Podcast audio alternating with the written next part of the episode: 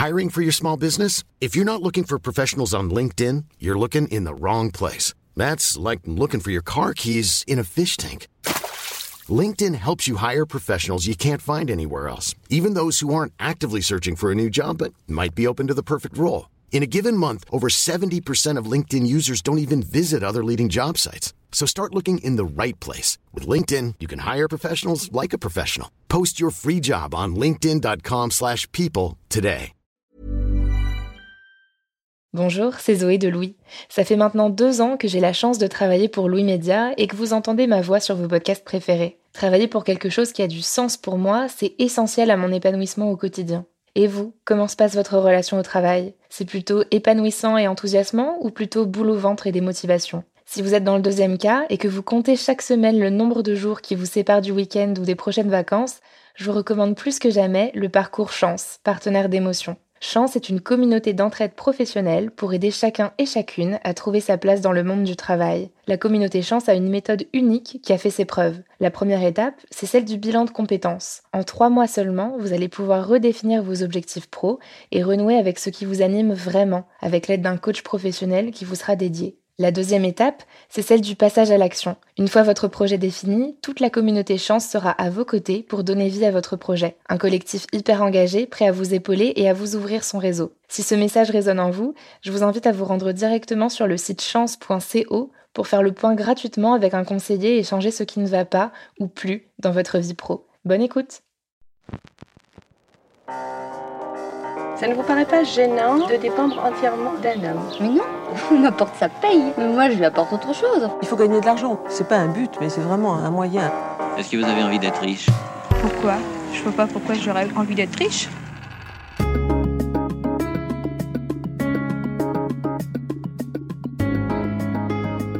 Vous connaissez le mythe de la femme dépensière Il nous colle à la peau. D'une certaine façon, il n'est pas complètement faux. Pendant longtemps, ce sont les femmes qui ont géré l'argent et donc les achats pour le foyer, la nourriture, les vêtements. En bonne mère de famille, pourrait-on dire. Cela concernait la majorité des femmes. Mais l'image qui reste attachée à la figure féminine, c'est plutôt celle de la courtisane, entretenue par le galant, qui lui fournit de quoi se pomponner pour se présenter sous ses meilleurs atours. Ce qui concernait en fait une minorité de femmes. Les clichés ont la vie dure. Deux tiers des Français pensent encore aujourd'hui que les femmes sont plus dépensières que les hommes lorsqu'il s'agit de shopping. Pourtant, en 2017, une étude réalisée par Cofidis a révélé que le budget mensuel moyen consacré par les femmes aux vêtements, chaussures ou cosmétiques est tout à fait identique à celui de l'ensemble de la population adulte. Et une autre étude plus récente a démontré que les femmes utilisent davantage que les hommes des astuces pour dépenser moins. En revanche, ce que constatent aussi les études, c'est que les femmes dépensent avant tout pour les autres, pour la famille. Et si maintenant on dépensait pour soi? Je suis Valérie Lyon et vous écoutez le quatrième épisode d'Osons l'oseille.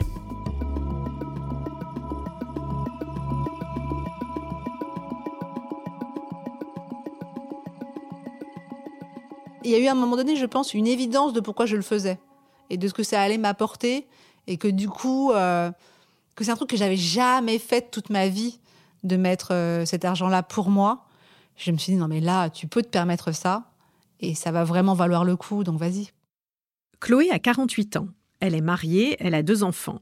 Elle vit dans un bel appartement à Paris. Elle appartient à une catégorie sociale plutôt aisée.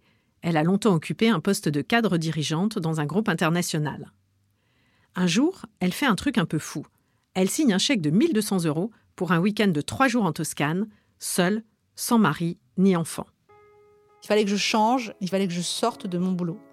Ce qui était hyper compliqué parce que ben, j'étais dans un mode de euh, voilà, j'ai coché toutes les cases de la réussite, je suis au plus haut dans ma boîte, euh, j'ai le package euh, rêvé, j'ai mon poste au CODIR, j'ai ma voiture de fonction, j'ai tout.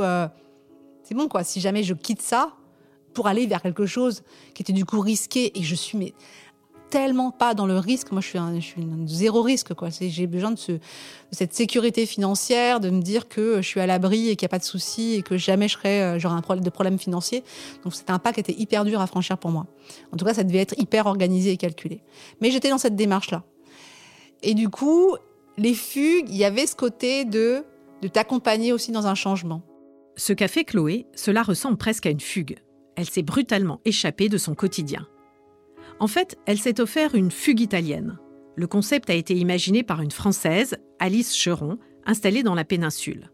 Le principe Une dizaine de femmes qui ne se connaissent pas se retrouvent dans un lieu défini, en Italie donc, et profitent d'un week-end de découverte pour se recentrer sur elles-mêmes. Alice Cheron appelle ça une bulle de décompression magnifique. L'idée, c'est de se retrouver ben, entouré de femmes qui vivent un peu une expérience pas similaire à la tienne, mais qui sont dans ce process de il y a un truc qui change dans leur vie ou qui va changer dans leur vie.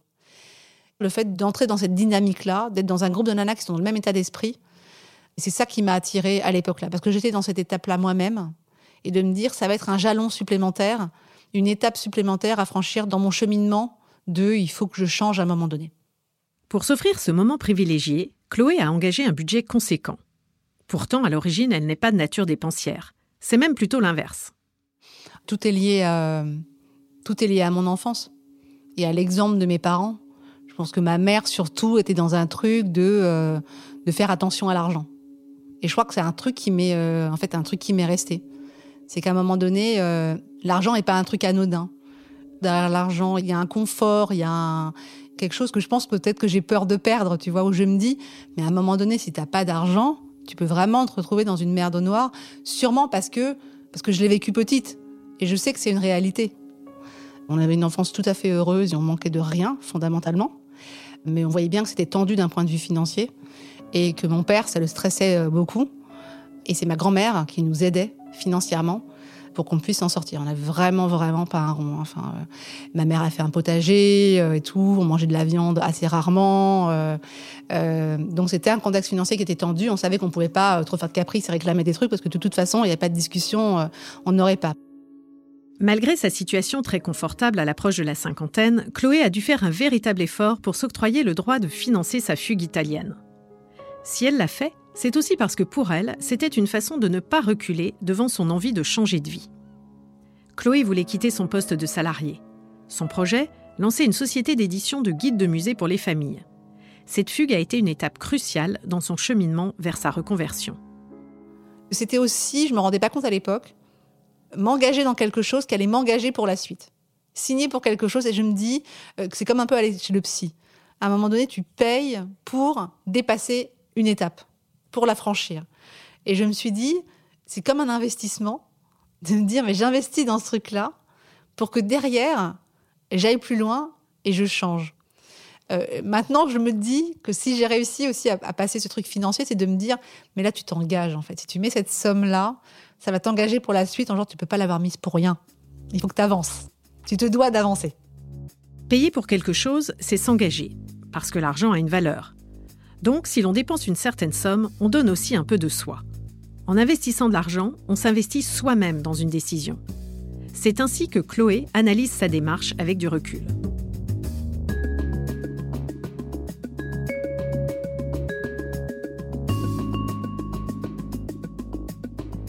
Marie-Claude François Logier est psychologue clinicienne et autrice de deux livres sur notre rapport à l'argent. Elle va dans le sens de Chloé en expliquant que derrière la symbolique de l'achat, il y a avant tout le principe de l'échange, le donnant-donnant. Je donne quelque chose pour avoir autre chose en retour, quelque chose que je désire. Une manière de communiquer avec l'autre, psychologiquement. Hein. Euh, c'est j'achète, je ne donne pas, j'achète, je paye avec peut-être ce que j'ai gagné, et en retour, j'ai un objet que je désire. C'est l'échange. Mon désir va être réalisé parce que j'achète. Et j'ai le droit de le faire. J'ai droit aussi à me faire plaisir en échangeant avec l'autre. L'autre me donnera ce dont j'ai envie, ce dont j'ai le désir.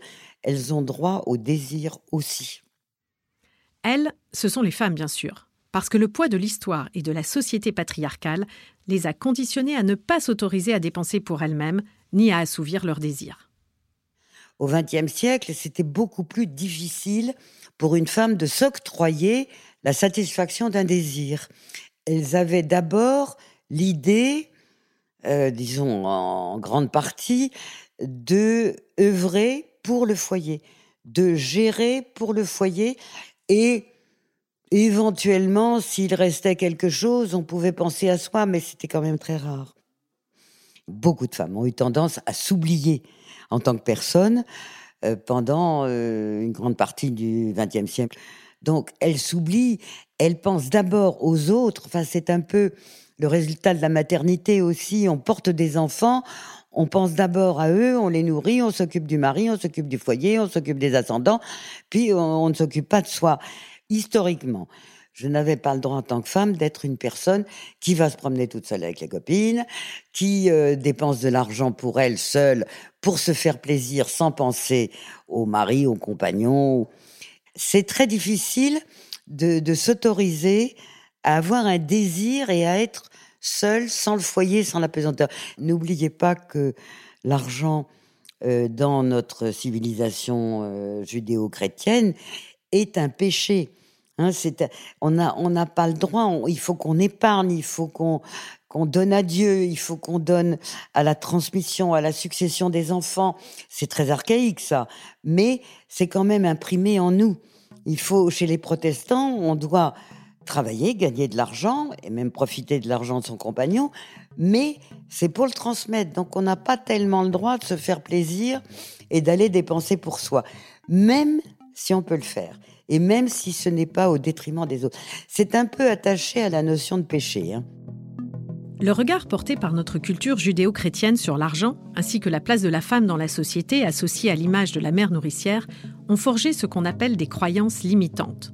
Ces croyances participent encore aujourd'hui à conditionner les femmes dans un statut de soin des autres, souvent au détriment d'elles-mêmes. Les femmes n'ont pas forcément l'habitude de dépenser de l'argent pour elles-mêmes. Or, dépenser pour soi, c'est se reconnecter à soi-même, c'est se sentir exister. Pour Chloé, se payer cette fugue italienne a été salvateur. C'est un truc vraiment que je. de penser à son besoin à soi et d'oser prendre le temps pour soi. Et donc, du coup, ça veut dire aussi un investissement. Hein. Ça veut dire, même s'il est mini, c'est d'oser se dire bah, je vais sortir ça, ces sous-là pour moi. Tu le fais après. Tout le monde peut fuguer à hauteur de ses moyens. Euh, ou même, tu as des copains qui ont une maison de campagne, je sais pas, tu vas squatter là-bas pendant deux jours. Euh, il y a toujours moyen en fait de s'enfuir, même avec un tout petit budget. Et ça, je trouve que c'est mais euh, c'est salvateur. C'est salvateur de juste se retrouver avec soi et de faire une pause, d'être en, en, pause des sollicitations, être en pause des sollicitations, quelles qu'elles soient. En fait, c'est surtout ça, que du coup, ça marche pour moi aussi. C'est que tu es toujours avec des demandes, que ce soit de ton boulot, que ce soit de tes enfants. Les enfants, globalement, ils te laissent pas 10 minutes en réflexion avec toi-même toutes les dix minutes, tu as un papa, maman, papa, maman. Donc, tu jamais à un moment donné dans cette paix. Donc voilà, de plus être en compromis, de te retrouver vraiment dans ton rythme à toi.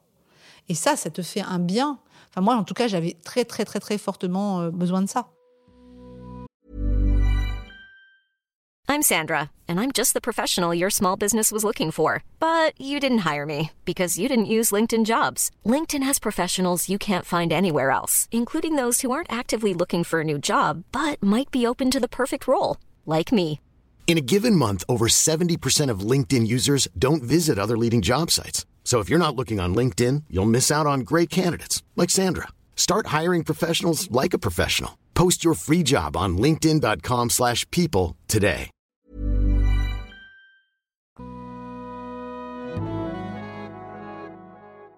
Il est question de se dire, ben moi, je peux, je peux partir en week-end, mais sans culpabilité, et je me fais plaisir, j'existe aussi. Je ne suis pas seulement une maman, ou je ne suis pas seulement une amante, ou je ne suis pas seulement une femme. Eh bien, moi, j'existe et je vais en tant que personne, personne à part entière, de genre féminin, mais je suis là et je m'en vais. Mais je m'en vais en assurant la garde du foyer, en confiant les bébés à qui il faut, enfin, en étant très prudente. Mais je me fais plaisir. Il y a un, désir d'évasion euh, du foyer et de peut-être de la contrainte qu'entraîne le foyer, mais ce que nous avons toutes, mais qu'à un moment, on a envie de prendre l'air et de ne plus s'oublier comme on le faisait avant. À quoi cela sert-il de dépenser de l'argent pour soi? Eh bien, cela sert à s'affirmer et à se sentir libre. Chloé raconte qu'elle est rentrée de son séjour italien avec une force extraordinaire. Elle dit même qu'elle a eu l'impression d'avoir un super pouvoir. C'est grâce à cette fugue, entre autres, qu'elle a réalisé son rêve en lançant sa nouvelle activité.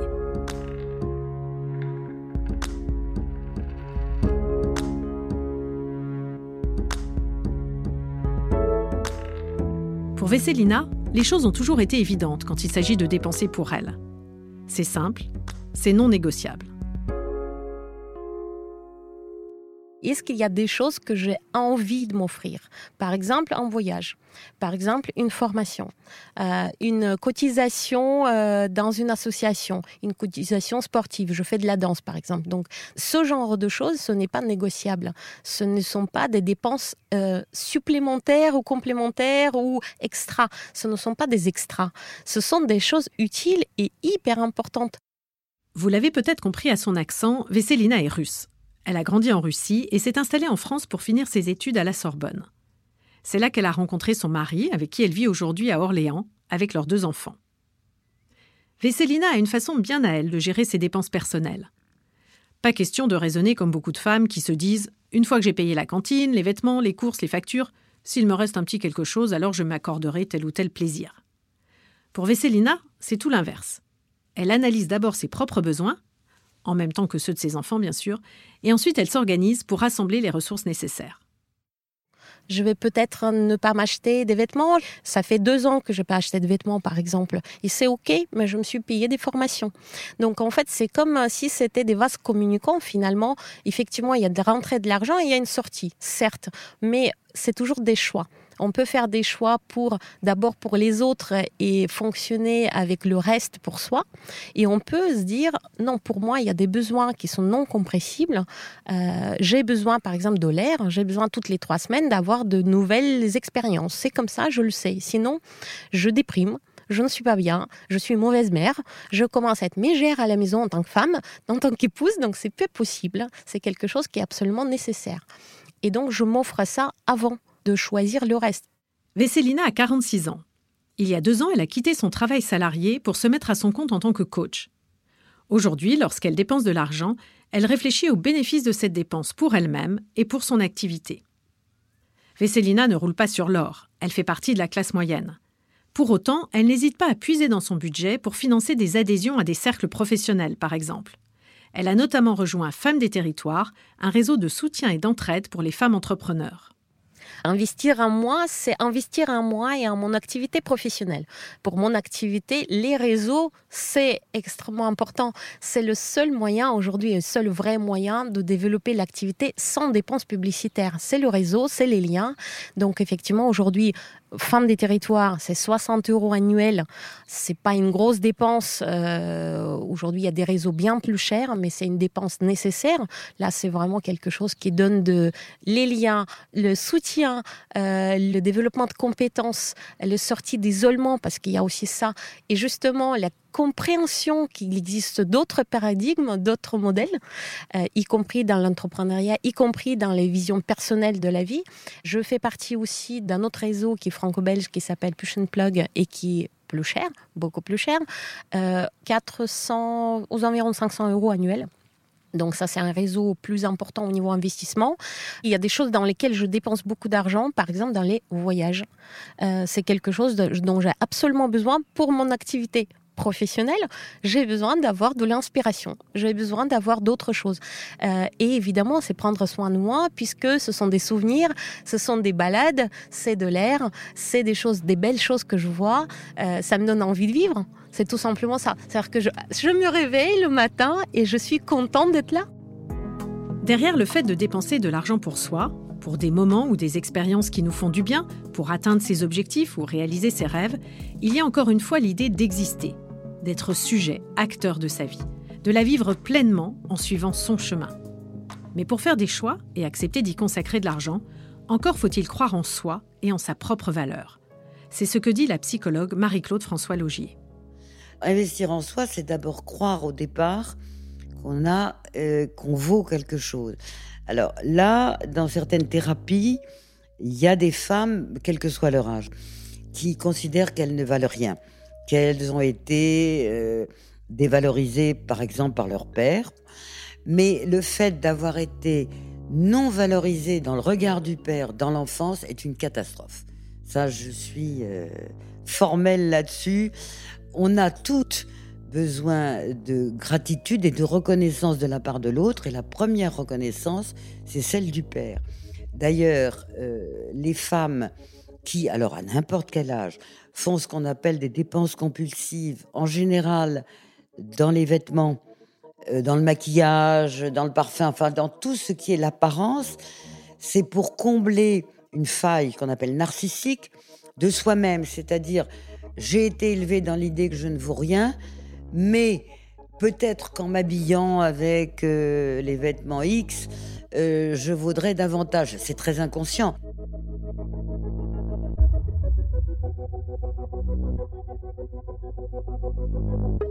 La première condition avant de pouvoir dépenser pour soi-même, c'est donc la valeur que l'on se donne. En clair, l'estime de soi. C'est quelque chose que Vesselina a très bien compris. Quand on lui demande pourquoi c'est important de dépenser pour elle, d'investir en elle, elle répond on parle beaucoup de ça, d'estime de soi, de confiance en soi. L'estime de soi, c'est la valeur qu'on se donne soi-même. C'est la valeur qu'on considère être à l'intérieur de nous sans qu'on fasse quoi que ce soit. La valeur qu'on se donne, c'est aussi la valeur que les autres vont nous donner. Donc si on investit en soi, généralement, les autres ont envie de nous payer plus. C'est étonnant, mais quand on commence à investir en soi, par exemple en formation, c'est là où les opportunités s'ouvrent c'est là où les clients commencent à payer plus cher. C'est là où ils considèrent que nos tarifs finalement ne sont pas aussi élevés. Première étape donc, se dire que l'on vaut quelque chose et que l'on peut donc investir sur soi. C'est valable. Deuxième étape, avoir la faculté d'analyser ses propres besoins. Pour pouvoir se faire plaisir, pour dépenser pour soi, investir en soi, il faut déjà se connaître soi-même. Il faut d'abord savoir ce dont on a besoin, donc, si on analyse ces besoins profonds, euh, si on y réfléchit, hein, on peut les mettre, euh, les besoins primordiaux, on peut faire des choix, deux colonnes, et on les écrit sur un papier. Ah ben, qu'est-ce qui est primordial pour moi? Est-ce que c'est de me faire soigner la peau? Est-ce que c'est de faire une formation professionnelle parce que je veux changer de vie? Est-ce que c'est euh, de me faire plaisir en achetant des vêtements? Qu'est-ce qui est essentiel? Est-ce que c'est d'engager une thérapie ou euh, un parcours euh, à moyen terme. Alors je choisis et après je fais une autre colonne où sont mes ressources, comment je vais gagner de l'argent pour te faire?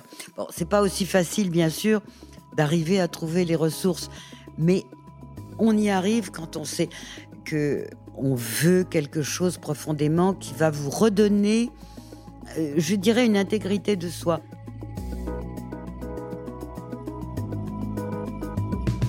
À travers les témoignages de Chloé et de Vesselina, on comprend qu'il faut savoir lâcher de l'argent pour soi, égoïstement. Ce n'est pas évident, les femmes n'y ont pas forcément été habituées, mais c'est une façon de reconnaître l'importance qu'on s'accorde à soi-même. Cela veut dire qu'on est capable de se mettre au centre, de prendre une place à la hauteur de ses aspirations. Dépenser pour s'offrir un temps de réflexion ou de décompression, se payer une formation, un accès à des réseaux professionnels ou business, se consacrer à une activité physique ou créative, s'offrir une aide, autant de dépenses profondément utiles. Une fois levée cette barrière, de nouveaux horizons s'ouvrent. Cela peut même conduire à approcher un autre univers, celui de l'investissement. Il est encore largement dominé par les hommes. Pourtant, les femmes y ont aussi un rôle à jouer. Car investir, c'est une façon d'agir sur le monde. Et ça, je suis certaine que ça vous séduit.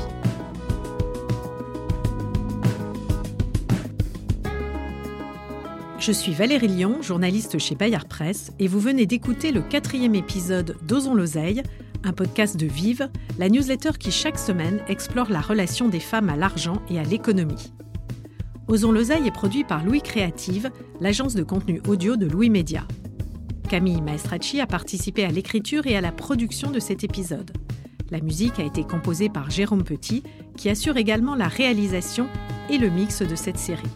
Agathe Welcome est la chargée de production d'Ozon Loseille. Nathalie Rousseau lui donne un écho sur les réseaux sociaux.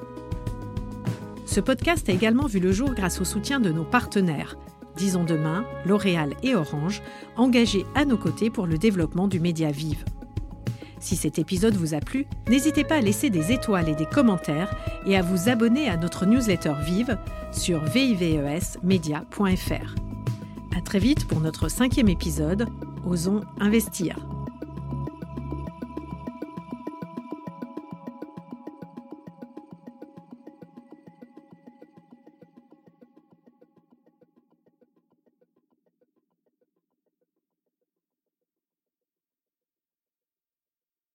Bonjour, c'est Zoé de Louis. Dans Émotions au travail, on décrypte toutes les émotions qui vous traversent et vous bousculent parfois dans votre vie professionnelle. Aujourd'hui, j'aimerais vous parler d'un podcast super inspirant, Bienvenue dans l'ascenseur, animé par Anne-Cécile Sarfati. Dans chaque épisode, elle reçoit des personnes au profil varié, médecins, responsables commerciaux, chefs d'entreprise, qui ont su gravir l'ascenseur social. Parti de rien, il et elle partagent leur parcours, leurs rêves, leurs doutes, leurs émotions dans lesquelles vous vous reconnaîtrez sûrement, et donnent des conseils pour oser monter dans l'ascenseur social quand on n'y croit pas pour soi-même. Alors allez découvrir ces belles histoires de réussite en écoutant Bienvenue dans l'ascenseur, disponible sur toutes les plateformes. Merci à Bienvenue dans l'ascenseur pour leur soutien et bonne écoute. Je présente mon billet elle prend mon téléphone, elle a grandi, je vois qu'elle zoome. Elle me dit, mais c'est un faux billet, madame. Et ce jour-là, je suis avec mon frère et je me dis, mais il se fout de moi ou quoi? Je lui demande à quelle heure il rentre et là, il me ment sur euh, l'horaire de retour et il me donne un horaire euh, trois heures plus tard. Sur les coups de midi, je sais pas pourquoi, je vérifie mon application bancaire et je me rends compte que j'ai été débité de 400 euros sur mon compte bancaire.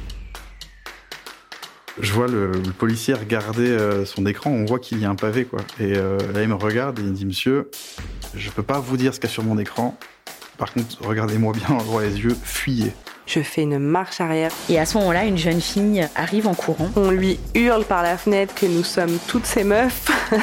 Donc je lui dis, à toi, ramène ton cul ici tout de suite parce que ça va partir en cacahuète.